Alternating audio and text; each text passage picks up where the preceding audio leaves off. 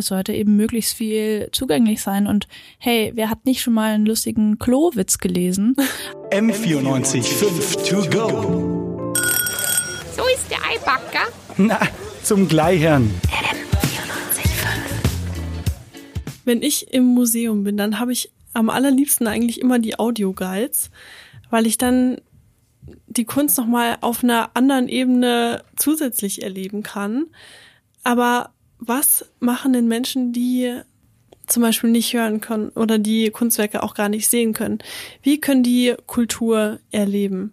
Darüber sprechen wir jetzt in M495 To Go. Ich bin Annika Säuberlich. Und ich bin Amelie Sittenauer. Amelie, du hast dich jetzt ein bisschen damit auseinandergesetzt. Welche Perspektiven hast du dir denn angeschaut? Ja, also ich bin an das Thema rangegangen und mir war gar nicht bewusst, dass es wirklich so viele verschiedene Blickwinkel darauf gibt. Also natürlich gibt es sowohl Betroffene und das sind auch wieder sehr, sehr viele unterschiedliche äh, Menschen. Also manche zum Beispiel Blinde oder Sehbehinderte oder mhm. Gehörgeschädigte oder gehörlose Menschen, aber natürlich auch dann einfach physisch, physisch beeinträchtigte Menschen, die dann eben wirklich Barrieregrenzen überwinden müssen, um ins Museum zu gehen. Ja.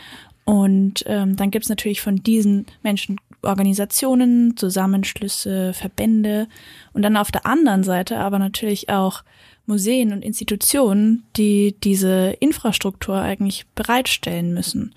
Und was natürlich auch ganz wichtig ist dazwischen, sind äh, KünstlerInnen, die sich dem Thema auch annehmen, die äh, aktiv Inklusion betreiben oder zum Beispiel DolmetscherInnen, die dann von Gebärdensprache in äh, Lautsprache oder mhm. andersrum vermitteln. Ja. Okay, das klingt jetzt erstmal nach super viel. Ja, ich weiß. Ähm, aber fangen wir mal vielleicht mit München an. Was, was haben wir denn für, für Kulturangebote jetzt im Moment schon? Ja, also da habe ich so diese Grundstimmung rausgehört, dass es da ist, aber eben immer nur so punktuell und dass es nicht selbstverständlich ist, dass es sowas gibt.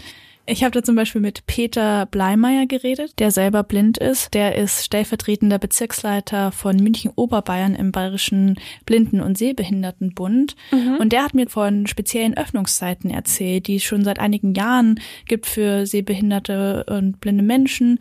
Ähm, zum Beispiel im Ägyptischen Museum. Da dürfen dann diese Menschen nach den normalen Öffnungszeiten ins Museum kommen und dann eben diese Sarkophage oder Skulpturen anfassen. Oha, dabei ähm, steht immer da, anfassen bitte? verboten. Ja, genau.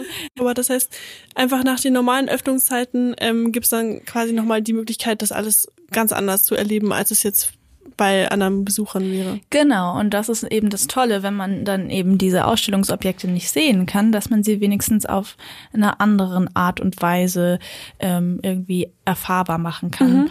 Ähm, oder zum Beispiel gibt's auch für gehörlose Menschen immer öfter in Theateraufführungen auch eine Gebärdenübersetzung. Also da stehen dann quasi DolmetscherInnen und die ähm die übersetzen einfach das Theaterstück ja auch teilweise sehr expressiv. Ähm, und ein ziemlich neues Ding ist da auch ähm, das Thema Musik denn es gibt immer mehr, zum Beispiel jetzt auch beim Oben ohne Festival, immer öfter ähm, DolmetscherInnen, die dort wirklich dann auch Konzerte ähm, auf Gebärdensprache übersetzen.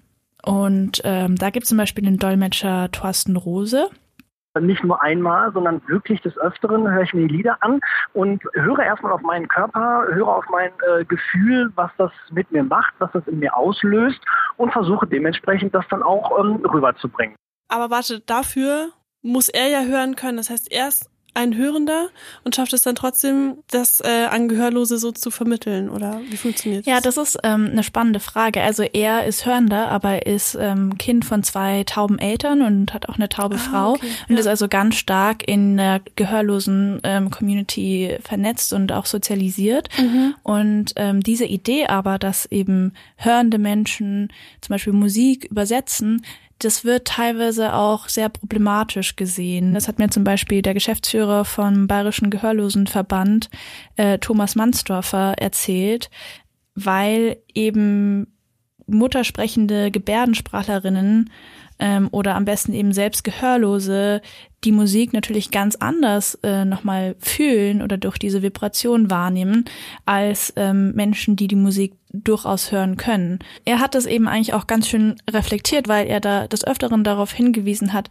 dass er eben selbst ähm, auch hörender ist mhm. und deshalb auch nicht ähm, für gehörlose Menschen sprechen will, sondern jetzt gerade einfach als Stellvertreter des Verbandes ähm, spricht.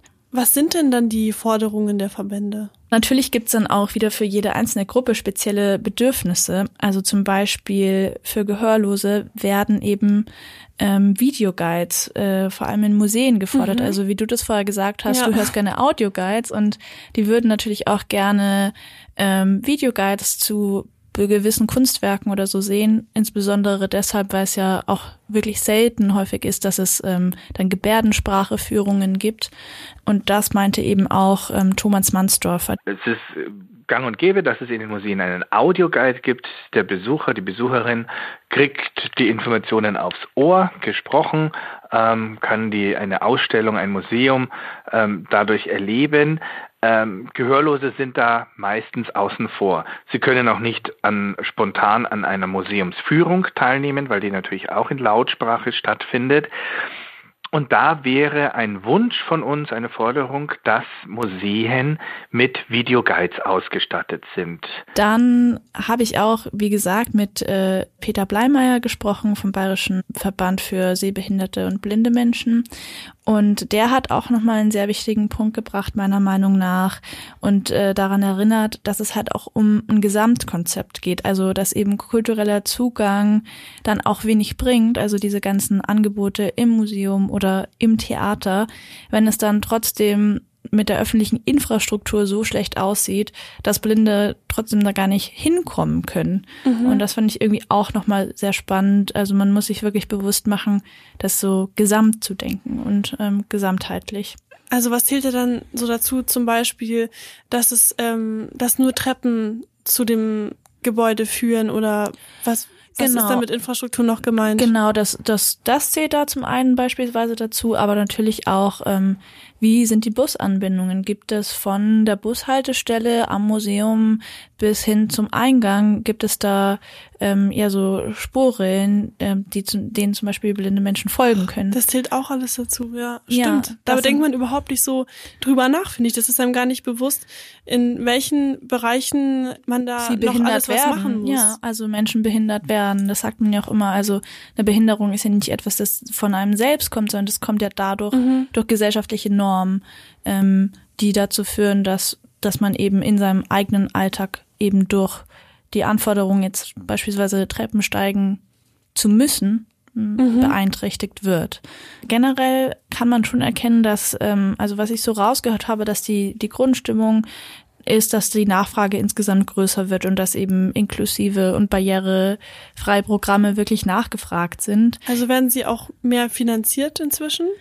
Ähm, ja, ich habe mit dem Kulturreferat in München gesprochen und da erkennt man schon wirklich die Bereitschaft in den letzten Jahren, dass es ähm, viele äh, Konferenzen zu Inklusion und ähm, Barrierefreiheit im Kulturbereich gab, ähm, dass es äh, sehr viele verschiedene Angebote gibt ähm, und dass zum Beispiel auch das Thema leichte Sprache immer zu einem größeren Thema wird.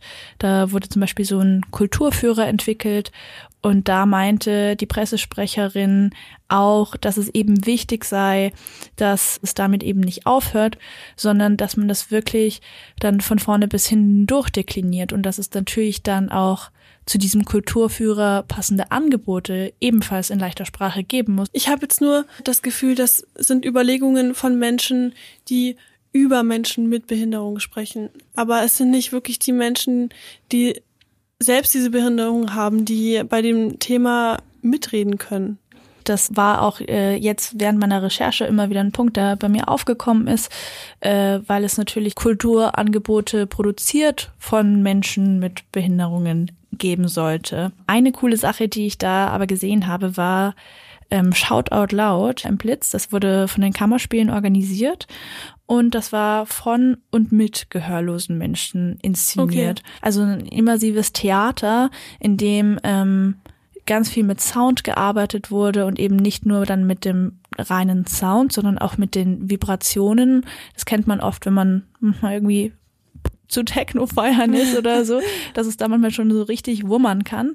Und das war echt auch eine super spannende Erfahrung, weil ähm, ich als Person, die eben keine Gebärdensprache spricht ähm, und selbst hörend ist, plötzlich in einer Szenerie war, in der ähm, Witze in Gebärdensprache erzählt wurden. Und es war tatsächlich so, du saßt da und hast einfach den Witz nicht verstanden.